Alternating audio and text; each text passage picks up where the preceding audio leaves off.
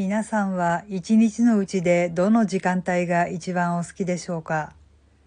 どうも、あじたまです。私が好きな時間帯は夕方です。ちょうど日が落ちるぐらいの時間帯が一番好きかな。いわゆる黄昏時という時間帯でしょうかね。今回はそのあたりのお話をちょっとしてみたいと思います。黄昏時中二病全開の私のハートわしづかみのワードですね。昼の光の最後の名残と夜の闇が同居するこの微妙な時間帯、もう考えただけでワクワクドキドキですね。今のこの世界だと夜でも電気の明かりで結構明るいからそんなことはないと思うんですけど、昔まだ街灯がなかった時代、なんなら電気すらなかったぐらいの時代だと、この夕闇が降りてくる時間帯だと、もしかすると目の前にいる人が人ならぬものかもしれない、人の姿をとっている何か別のものかもしれない可能性っていうのがきっとあったと思うんですよね。そんな、もしかすると得体の知れないかもしれない相手に向かって、多祖彼、あなたは誰ですか？って尋ねる時間帯。私はとても大好きです。まあ私が好きな時間帯っていうのはこの黄昏時よりもうちょっと前、日は落ちてしまってて、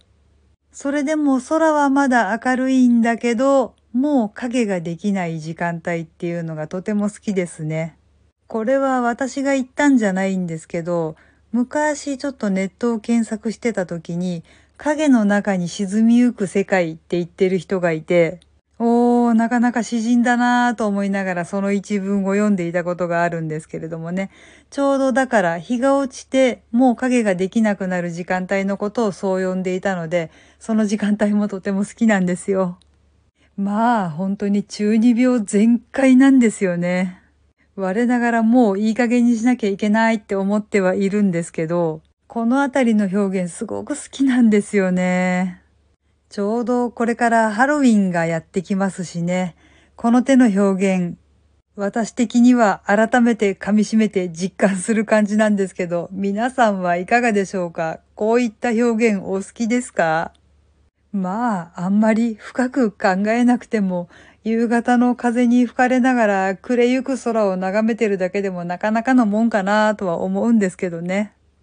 黄昏時、向こうから歩いてきてすれ違った人がふと振り向いたらいなかったりするかもしれない。そんな心もたなくて怪しい時間帯、皆さんもちょっと味わってみませんか？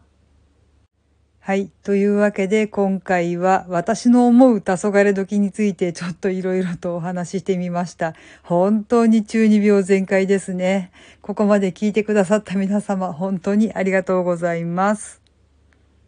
この番組は卵と人生の味付けに日々奮闘中の味玉のひねもす語りでお送りいたしました。